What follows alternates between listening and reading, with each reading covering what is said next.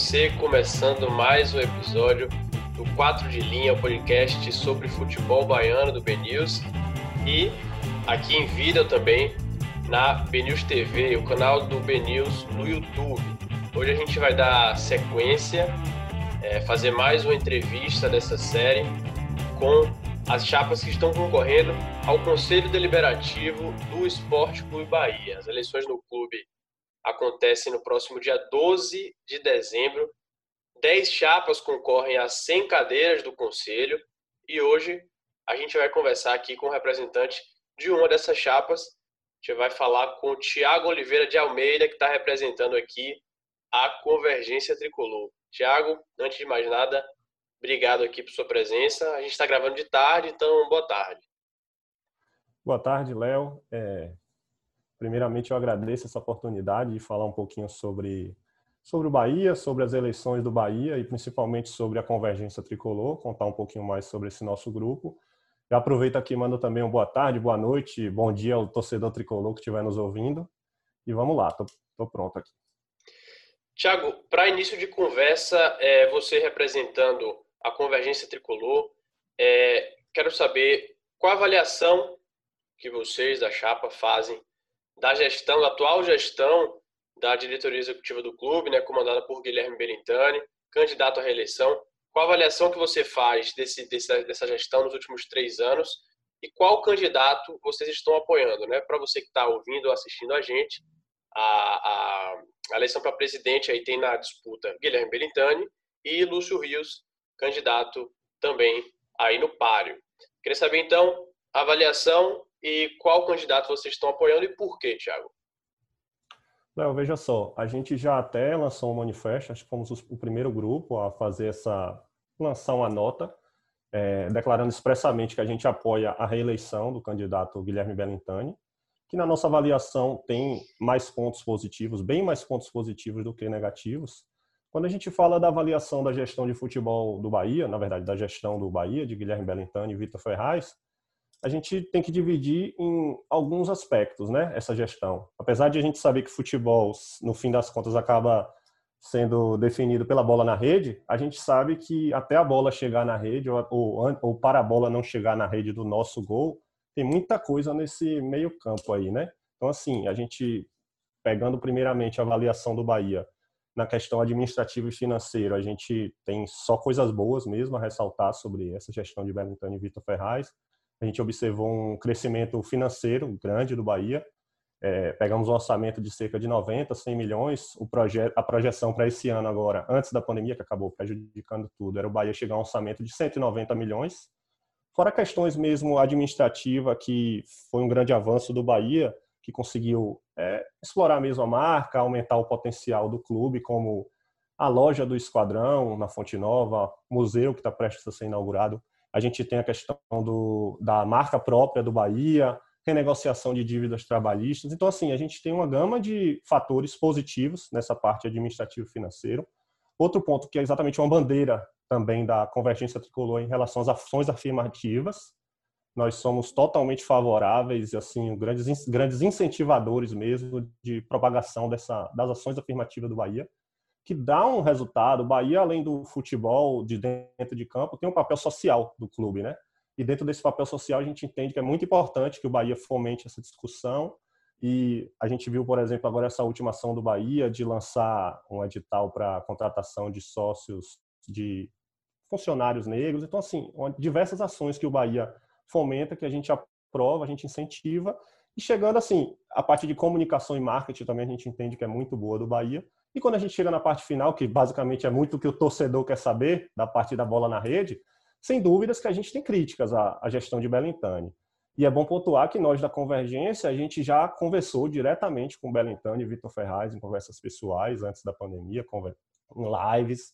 A gente pontuou as nossas críticas ao Departamento de Futebol do Bahia, e é bom pontuar que o próprio Belintani, o próprio Vitor, eles mesmos reconhecem, se a gente for pegar as últimas entrevistas deles, eles reconhecem que, de fato, o Bahia deixou a desejar. Que a gente, como foi pontuado aqui, o Bahia cresceu fora de campo, mas dentro de campo, de fato, não é o que o torcedor desejava. E a gente entende isso, o torcedor fala isso, e o próprio, como eu disse, Belintani e Vitor Ferraz, eles também é, corroboram com essa opinião da torcida. Então a gente quer mais, a gente apoia, mas deixando claro que a gente é, deseja mudanças no departamento de futebol.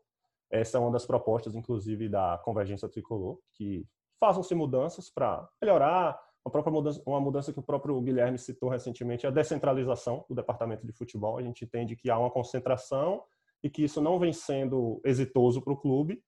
Então, basicamente, em relação ao nosso apoio para a Belintânia, é isso. A gente apoia totalmente a reeleição, convergência, mas, é, assim como o próprio Belintânia, a gente entende que tem muita coisa a ser melhorada, especialmente dentro de campo. Você falou aí, tocou no ponto aí da, do diálogo, né? Da, do, do, do grupo com o presidente. Aí vou puxar um pouquinho para a questão é, é, do conselho mesmo. Como é que vocês, você e vocês, é, avaliam também a atuação do conselho deliberativo nesses últimos três anos? É, qual o balanço que você faz até dessa relação com a diretoria executiva, do diálogo, né?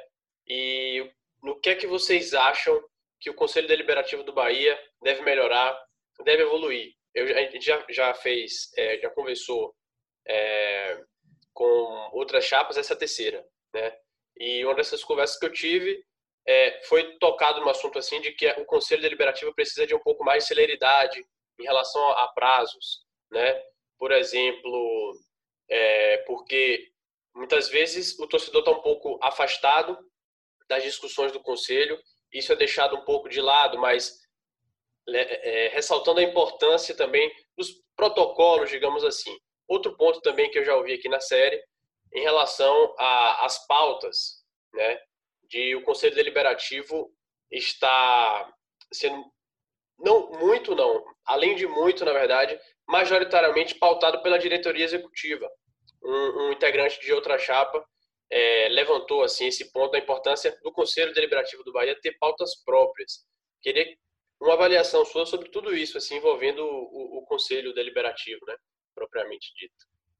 Certo, assim, começando primeiro aqui falando especialmente da convergência, até pontuando essa questão da nossa participação no conselho, a convergência é um grupo que foi criado em março do ano passado, né, março de 2019, então essa é a primeira eleição que nós vamos concorrer como convergência tricolor ao conselho, mas dentro do nosso quadro de, entre aspas, associados da convergência, a gente tem hoje seis conselheiros bem atuantes, né, eram sete, na verdade, mas um conselheiro, André Teles, que fazia parte da Convergência, na verdade faz parte da Convergência, ele teve que renunciar ao conselho em razão de, de fazer parte do Conselho Fiscal, foi eleito para o Conselho Fiscal do Bahia. Então, hoje, a Convergência ela tem seis né, membros no Conselho do Bahia. A gente espera fazer mais que isso.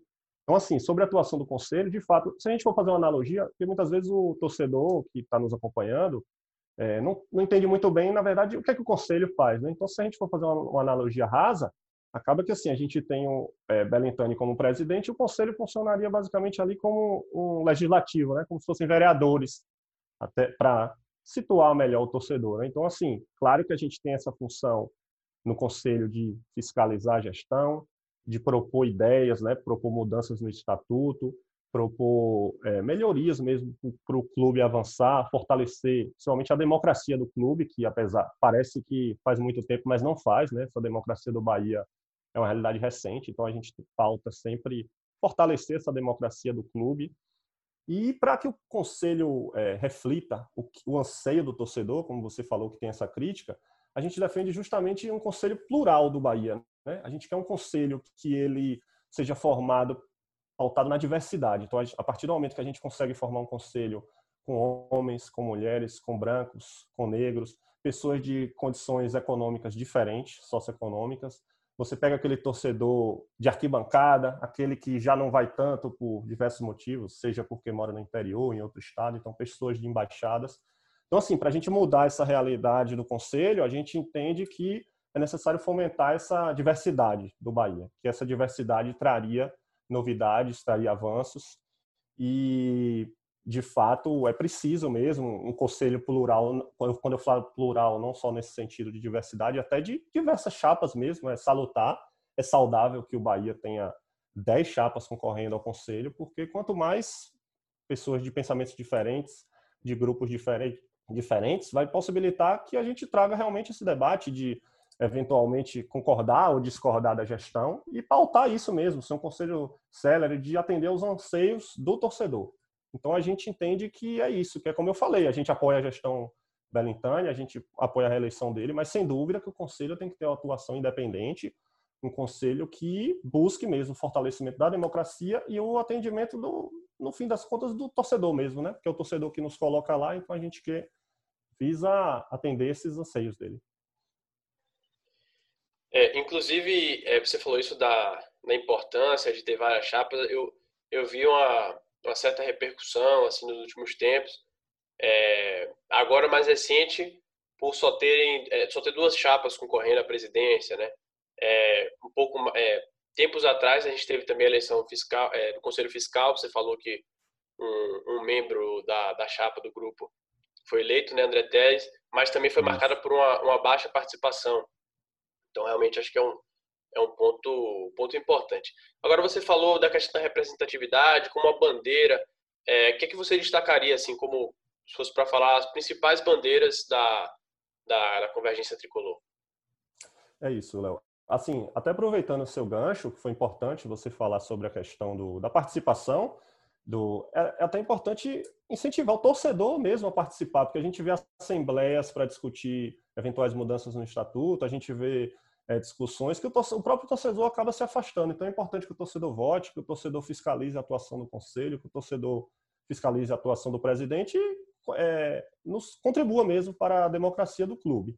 Sobre essa questão da, das ações, as, ações afirmativas, de fato é uma bandeira da, da convergência tricolor, né? A gente busca basicamente, assim, como eu disse, a defesa da democracia, a profissionalização da gestão, no caso, ainda mais, né, profissionalizar a gestão, e essa pauta social mesmo do, do clube. A gente, claro que futebol, você tem que visar a bola na rede, mas como eu disse, tem vários outros aspectos. Então, dentro dessa parte social que o Bahia, a instituição Bahia representa para a população da Bahia, do Brasil, de fato a gente entende que as ações afirmativas elas devem ser mantidas, aumentadas e incentivadas mesmo, porque e aqui eu falo de quê? Da pluralidade, da participação mesmo de mulheres. A gente percebe que ainda hoje as mulheres não se sentem muito à vontade de participar. Às vezes você tem mulheres que fazem parte até dos grupos, mas que na hora de concorrer elas se sentem um pouco inibidas. Então a gente quer criar um ambiente mesmo para a atuação de mulheres no, no clube.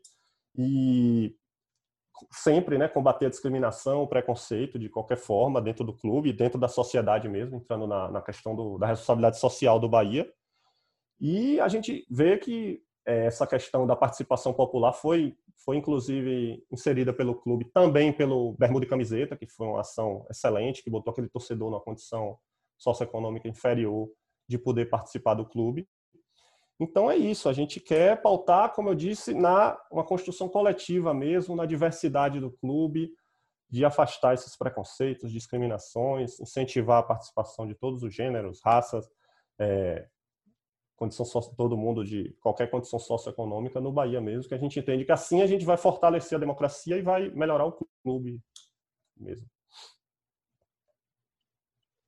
Sim, com certeza. Tiago, nosso, nosso papo é bem rápido aqui, né? O padrão das entrevistas que a gente tem feito, são muitas chapas.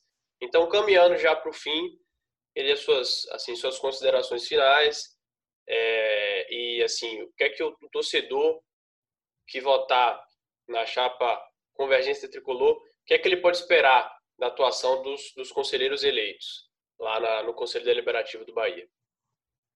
Primeiro, Léo, eu queria dizer assim que eu confesso que ainda hoje é, me emociona, no fim das contas, falar sobre democracia no Bahia, poder participar desse momento. Então, eu reitero o convite ao torcedor que participe da democracia do Bahia, porque isso é uma conquista enorme que a gente teve. Então, vamos viver essa democracia do clube. Eu fico muito feliz de estar aqui falando de eleições no Bahia, de poder concorrer às eleições no Bahia. E a Convergência Tricolor é um grupo, como eu disse recente de, do ano passado, de março do ano passado, que a gente tem essa atuação pautada mesmo no, no na profissionalização da gestão, na, na fortalecimento da democracia do clube, na diversidade.